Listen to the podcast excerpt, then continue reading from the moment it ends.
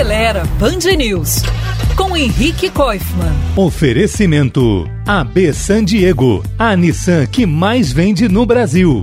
Nesses dias, com um litro de gasolina custando mais de R$ reais, muita gente me pede dicas para economizar o volante. E uma dúvida comum é em relação à aerodinâmica dos carros.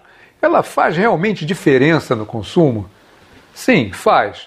Mas só tem influência realmente significativa com o carro rodando acima de uma certa velocidade, digamos uns 60 km por hora.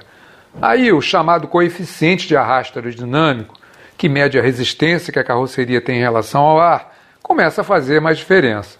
Mas de nada adianta ter um carro com o desenho mais aerodinâmico do mundo se você pegar a estrada com um bagageiro ou um rec instalados no teto. Eles funcionam como verdadeiros freios.